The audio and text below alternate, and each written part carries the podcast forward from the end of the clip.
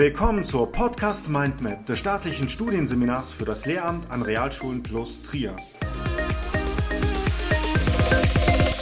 Mit dem Thema Streitschlichter, Helden im Schulalltag.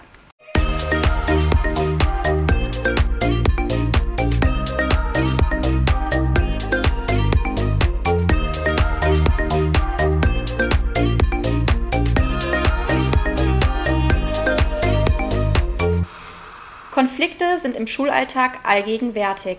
Doch was genau ist ein Konflikt? Sucht man eine Definition, so findet man unterschiedliche Erklärungsweisen.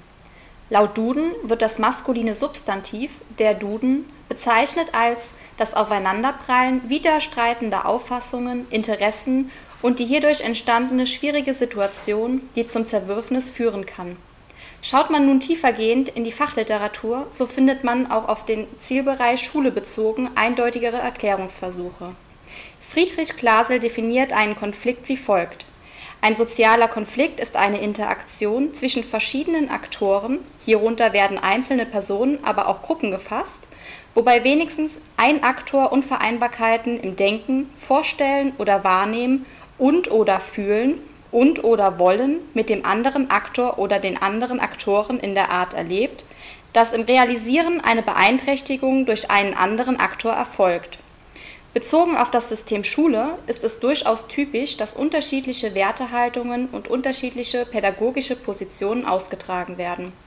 Ebenfalls typisch ist auch, dass der ausgetragene Konflikt komplex ist und somit mehrere Personen und oder Gruppen einbezogen sind Problematisch wird es hierbei, wenn sich der Konflikt auf mehreren Ebenen abspielt.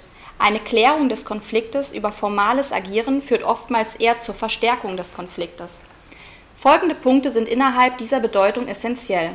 Es besteht ein aufeinanderbezogenes Kommunizieren und Handeln, also eine Interaktion. Gewalt ist hier nicht immer ein Begleiter des Konfliktes. Bei einem Konflikt reicht es aus, dass ein Aktor die Beeinträchtigung wahrnimmt Ebenso ist die Unvereinbarkeit zu Beginn des Konfliktes sehr allgemein. Erst im Konfliktverlauf wird die Unvereinbarkeit gezielt wahrgenommen und konkret gefasst. Nun wollen wir uns Konflikte unter Jugendlichen in der Schule genauer anschauen. Die meisten Konflikte unter Jugendlichen basieren auf der Unfähigkeit, Spannungen auszuhalten, ohne unmittelbar bzw. aggressiv darauf zu reagieren. Viele Konflikte dauern zwar nur sehr kurz an, stören aber trotzdem den Unterrichtsverlauf. Wer an einem Streit beteiligt ist und worum es wirklich geht, ist häufig unklar. Die häufigsten Auslöser für Konflikte sind Sachen von einem anderen benutzen oder wegnehmen, ohne zu fragen, jemanden aus Versehen berühren oder stoßen, gegenseitiges Nerven, sich gezielt wehtun, andere nicht in Ruhe lassen, sich über andere lustig machen. Die Reaktionen darauf hängen vom Alter und Geschlecht sowie von der Schulart ab. Während sich die Jüngeren eher anschreien und womöglich verprügeln, können bei Auseinandersetzungen unter älteren Jugendlichen an Gesamt und Hauptschulen auch Waffen im Einsatz sein. An Gymnasien werden Aggressionen eher unterschwellig ausgelebt, zum Beispiel durch Konkurrenz oder die Verbreitung von Gerüchten. Aggressive Reaktionen ziehen oft weitere verbale oder physische Aggressionen nach sich. Das Verhalten von Jugendlichen, die andere absichtlich verletzen, macht Lehrer besonders betroffen bzw. hilflos, da Appelle an die Vernunft oder das Mitgefühl wenig zu bewirken scheinen. Wie unterscheiden sich nun Konfliktaustragungen zwischen Jungen und Mädchen? Junge neigen zu einer offeneren, das heißt körperlich aggressiveren Konfliktaustragung als Mädchen. Bei Konflikten unter Jungs geht es meistens um die Herstellung oder Betätigung einer Hackordnung. Die körperlich stärkeren Jungs haben mehr Macht und dürfen mehr bestimmen. Mädchen neigen zu einer verbalen Konfliktaustragung. Wenn sie sich körperlich auseinandersetzen, tun sie es meistens in einer kontrollierteren Art und Weise als Jungen.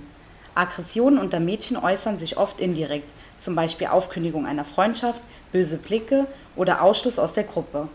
Bei Konflikten zwischen Mädchen und Jungen sind es meistens die Jungen, die die Mädchen angreifen.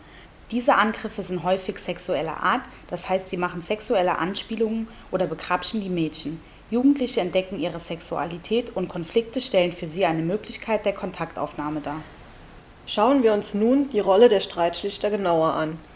Wenn zwei sich streiten, freut sich ein Dritter, heißt ein alter Spruch. Einige Menschen haben diesen Spruch allerdings verändert.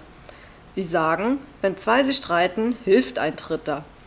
Eine dritte Person kann also unterstützen, Wege aus einem Streit zu finden allerdings nur, wenn die Streitenden dies auch wollen, sich also freiwillig beteiligen. Personen, die vermitteln, werden Mediatoren genannt. kommt aus dem Lateinischen und heißt Vermittlung. In der Schule nennt man sie Streitschlichter. Streitschlichter bringen die Beteiligten zusammen und unterstützen sie bei einem klärenden Gespräch.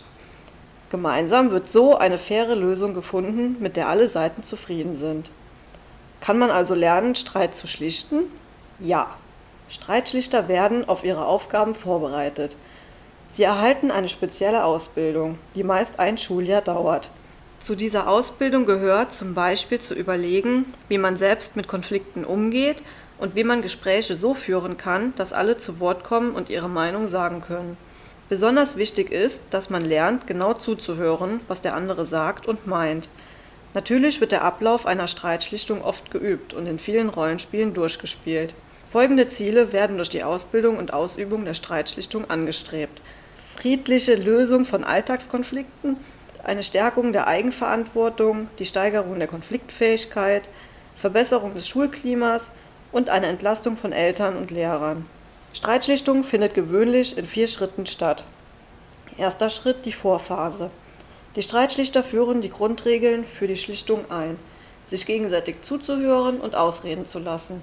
Es darf keine Beleidigungen oder Handgreiflichkeiten geben.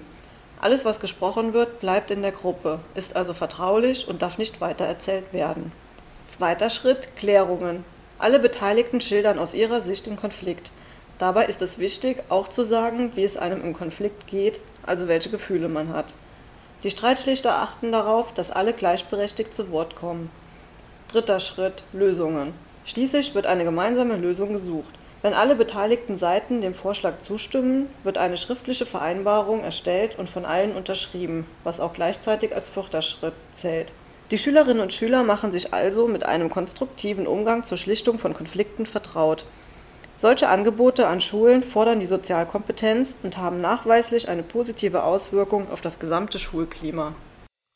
Dieser Episode liegt folgende Literatur zugrunde.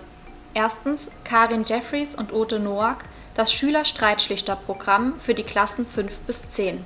Zweitens Jamie Walker, gewaltfreier Umgang mit Konflikten in der Sekundarstufe 1. Drittens Kurt Faller, Mediation in der pädagogischen Arbeit. Diese Episode wurde erstellt und gesprochen von Minava Dütz, Melina V. und Michelle Wagner.